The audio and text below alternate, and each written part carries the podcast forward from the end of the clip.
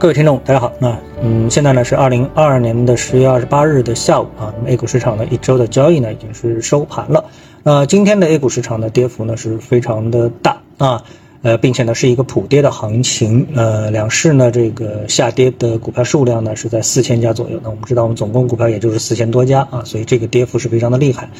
跌停股票的数量呢达到了八十多家。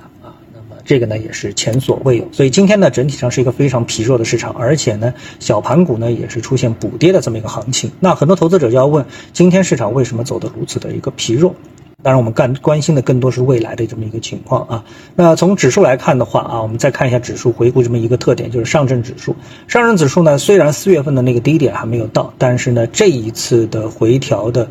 新的低点呢是在今天呢又出现了。那今天盘中呢，我们看到最重要的一个个股的指标啊，是伊利股份啊，伊利股份呢是出现了跌停。那我们都知道，在我们的 A 股市场中啊，有各种毛啊，除了茅台之外呢，还有像这种牛奶毛啊、光伏毛啊等等啊，各种毛，对吧？那么这种毛呢，在近段的时间当中呢，都出现了非常强烈的补跌的一个行情。那么这个呢，呃，我觉得强烈的刺激了市场的一个做多的信心。那么。对于今天伊利股份的一个下跌来说的话呢，我们看到它实际上是公布了第三季度的一个季报啊，它的利润呢是下跌了百分之二十六啊，那么这当然是一个非常负面的影响。尽管呢伊利股份表示它到第四季度是有望保持全年的一个增长，那么相信市场啊对此并不会表示非常大的同意啊，毕竟呢这个呃要在最后一个季度收复它的一个业绩难度是非常高的，因为基本面的情况并没有发生变化啊。那么从伊利股份的这个对财务啊数据的一个解释当。当中呢，我觉得啊，这种解释啊，是给了市场更多的一些负面的信息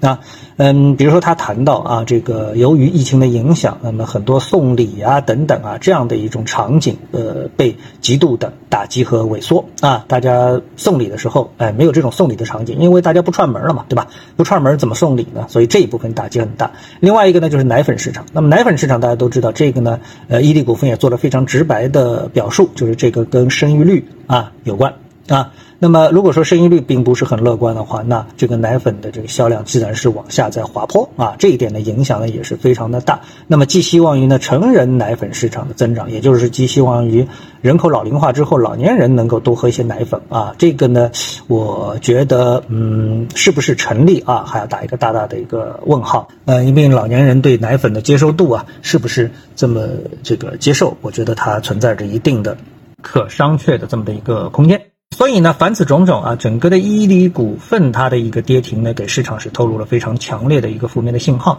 再加上茅台呢，今天呢，呃，继续的下行，又跌了三个到百分点啊。所以呢，各种毛的一个下跌啊，对市场的负面影响非常大。那么这种负面影响呢，我们想啊，就如果说是作为蓝筹股它的一个下跌，实际上就压缩了啊这个低价股上涨的一个股价空间，对吧？因为他们两者不可能在中间进行一个交汇啊。那么这个是一个常识性的一个举措。所以呢，整个市场呢。我觉得今天主要是受到了，呃，还是受到了啊各种茅，就是茅台啊、伊利股份啊这样的一个股票的持续的一个下跌，对市场所带来的一个负面形形态的一个影响，而且这个在短期内可能呢也很难改变。那么这种呃，我们说头部企业业绩的下滑，不仅在 A 股市场，那么在全球资本市场、美股市场呢也发生啊。在隔夜，像我们都很熟悉的，像亚马逊啊，像这个 Facebook 啊等等啊啊，包括苹果，那么都给出了不太好的这个业绩报告，所以造成了纳斯达克市场的一个呃大幅的领跌啊。那么在隔夜呢，我们看到啊，像那个道琼斯指数是上涨的，但是呢，纳斯达克指数呢是大幅下跌的。那么就是这种情况的一个集中的一个体现。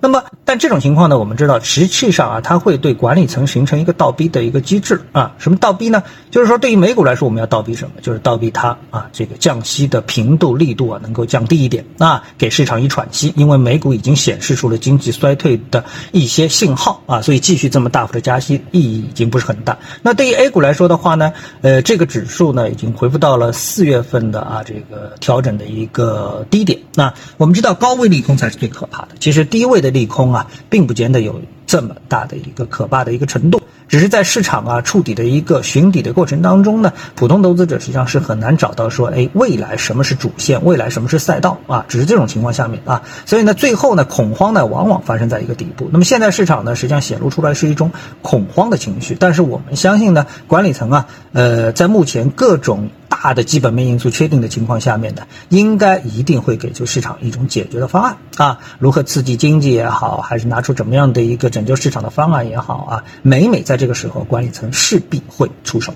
啊，因为毕竟我们作为这个呃资深的股民都知道啊，那个我们现在的股市啊，它的一个融资功能是我们的经济所迫切需要啊、不可或缺的这么的一个功能，而且发挥的非常好啊，所以呢，股市呢必须得维持在一个相对比较强度的一个程度，所以这个呢是我们股市的一个希望啊，所以每次呢这个恐慌之后啊，是不是市场的一个机会呢？历史反复证明这是的。希望啊，我们也就是坚信，在三千点以下啊，已经反复证明这是一个可能性啊，所以这个时候，呃，跟随着整个的市场去恐慌而恐慌，那么确实不是太明智的一种想法。好，那么今天呢，我们就跟大家探讨一下，各位有什么想法或者是感受的话呢，欢迎在评论区里呢一起的交流，也希望各位呢是多多点赞、转发、订阅我的频道专辑啊，我们下期的节目时间再见。